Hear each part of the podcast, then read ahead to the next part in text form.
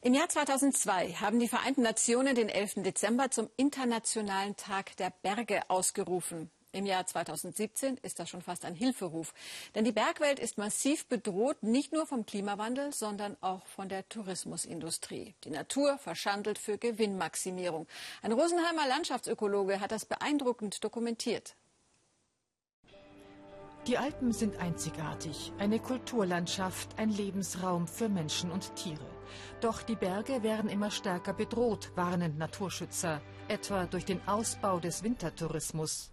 Die steigende Zahl von Liftanlagen überlastet die Natur, kritisiert Alfred Ringler. Der Landschaftsökologe aus dem oberbayerischen Rosenheim dokumentiert die oft drastischen Veränderungen der Gebirgslandschaften. Beispiel Frankreich, La Plagne. 2006 gab es hier Bergwald und Almweiden. Elf Jahre später zerschneiden Pisten und Bergbahn das Gelände. Ringler hat viele solcher Beispiele gesammelt. 2006 sah es im Arlberggebiet in Österreich so aus.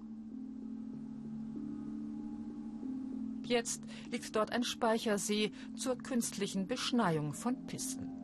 Der Diplombiologe fordert Ausbaugrenzen für Skitourismus, denn so, sagt er, kann es nicht weitergehen.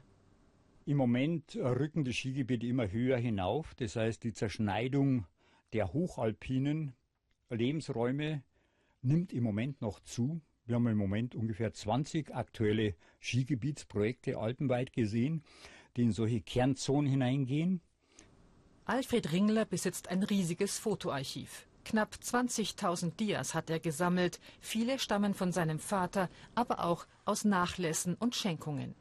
Seit 40 Jahren fotografiert er Landschaften und der Vorher-Nachher-Effekt erschreckt ihn immer wieder, sagt er. Ringler will die Menschen aufrütteln, sie sensibilisieren für die Veränderungen in den Gebirgsregionen, die immer deutlicher werden. Und er hat auch Ideen, wie man den Flächenverbrauch im Alpenraum stoppen könnte. Etwa indem man Skigebiete zurückbaut, wie am Gschwender Horn im Allgäu. Die Lifte wurden vor über 20 Jahren abgebaut. Die Natur hat das Gebiet zurückerobert. Alfred Ringler kennt noch weitere Beispiele.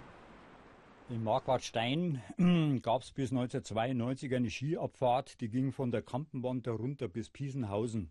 Inzwischen ist die Schneelage so, dass sich das nicht mehr lohnt. Seitdem liegt gebraucht ein naturnaher Wald.